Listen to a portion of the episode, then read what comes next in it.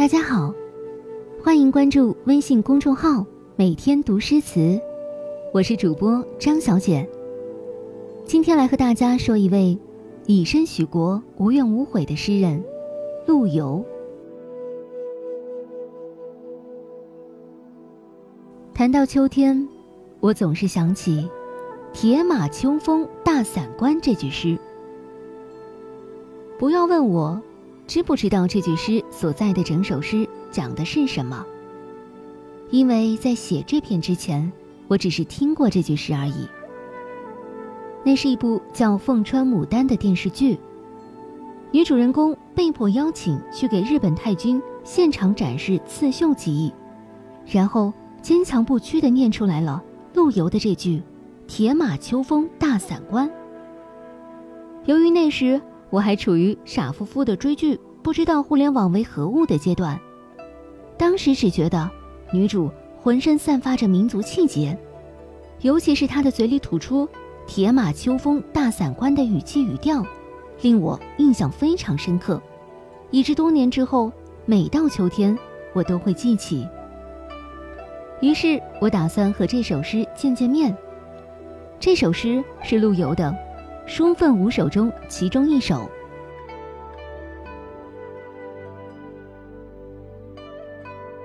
早岁哪知世事艰，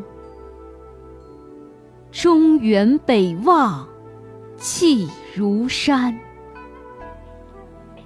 楼船夜雪瓜洲渡，铁马秋风大散关。塞上长城空自许，镜中衰鬓已先斑。出师一表真名士，千载谁堪伯仲间？我们耳熟能详的是最后一句：“出师一表真名士。”千载谁堪伯仲间，引用的是诸葛孔明北伐中原的典故。那个气死周瑜、吓怕司马懿的足智多谋的诸葛亮，是陆游的超级偶像。他也有留得生前身后名的终极追求，也有报效国家、收复山河的迫切愿望。他毫不犹豫地将自己与诸葛亮无限靠近，或许是因为他觉得。他们一方面极具才华与抱负，是国家栋梁之才；一方面都要北伐中原，收复失地，中兴王朝。也许，正是因为这两点相似之处，使陆游与另一遥远时空的诸葛亮惺惺相惜，引为知己。他们的跨时空交流，成为陆游报国无门的最后心灵慰藉，但又隐藏着一种不祥的含义，那就是。英雄悲剧，诸葛亮并没有很好的结局，没有看到光复汉室的那一天到来就病逝了。那么，引他为知己的陆游，是否想过自己也会是这样的结局呢？即使想过自己可能会重复诸葛亮的结局，是否重新找过一个比较吉利的偶像？我们不知道。但是陆游。也没什么一展宏图的时间与精力了，因为陆游写这首诗的时候，他已经四十六岁。按照古人的年龄来看，他已经到了暮年，就算日常习武、身强力壮，但也不过是一块朽木，与前头的万木春相比，他早已没有什么竞争优势，更加不可能有什么冲锋陷阵、谈兵谋略的机会。因为镜中衰鬓已先斑，岁月饶过谁呀？想当初自己许下诺言，要驰骋长城内外，驱逐金兵，还我河山。如今心未老，鬓先白。其实，对于像志在千里的福利老纪的陆游来说，发如雪是一个不小的打击，无论是在生理上，还是在心理上。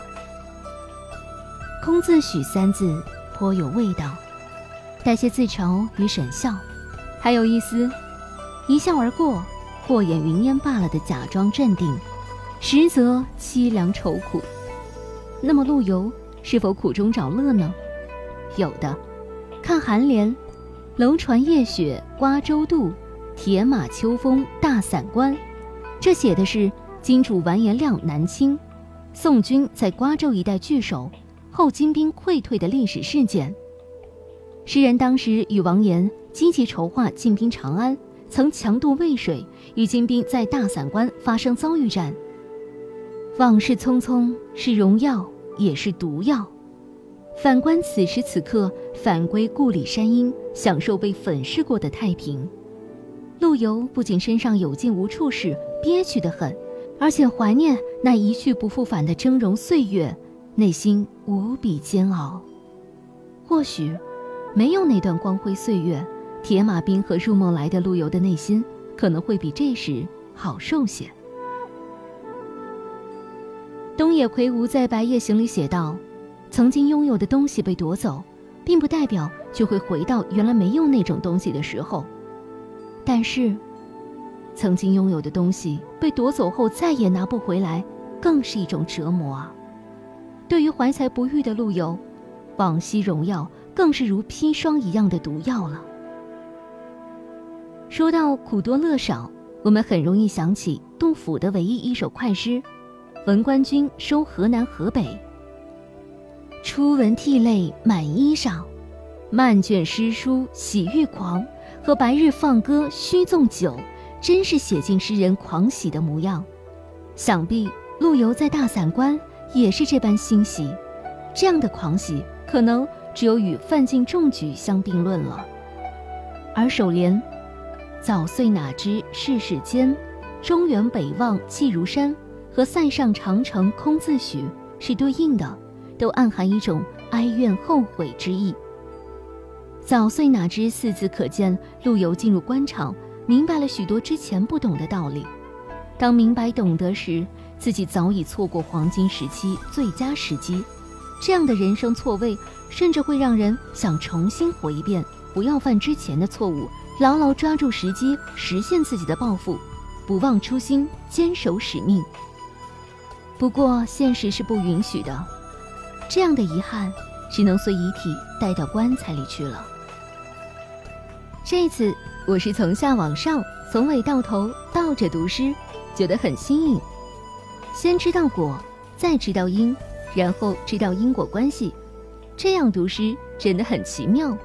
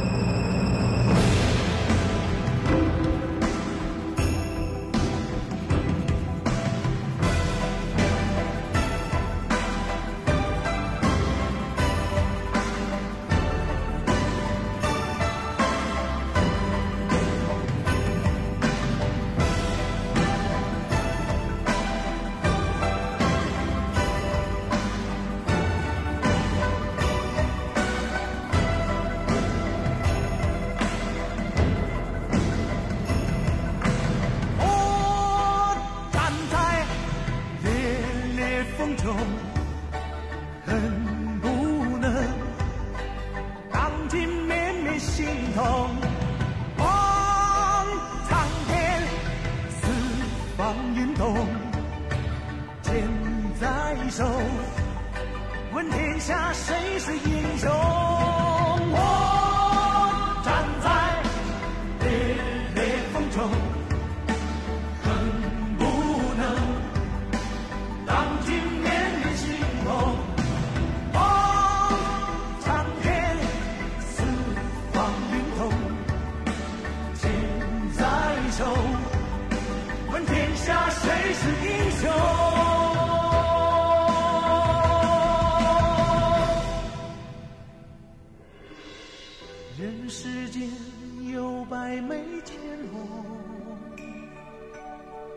我独爱爱你那一种伤心处别时路有谁不同。多少年恩爱匆匆葬送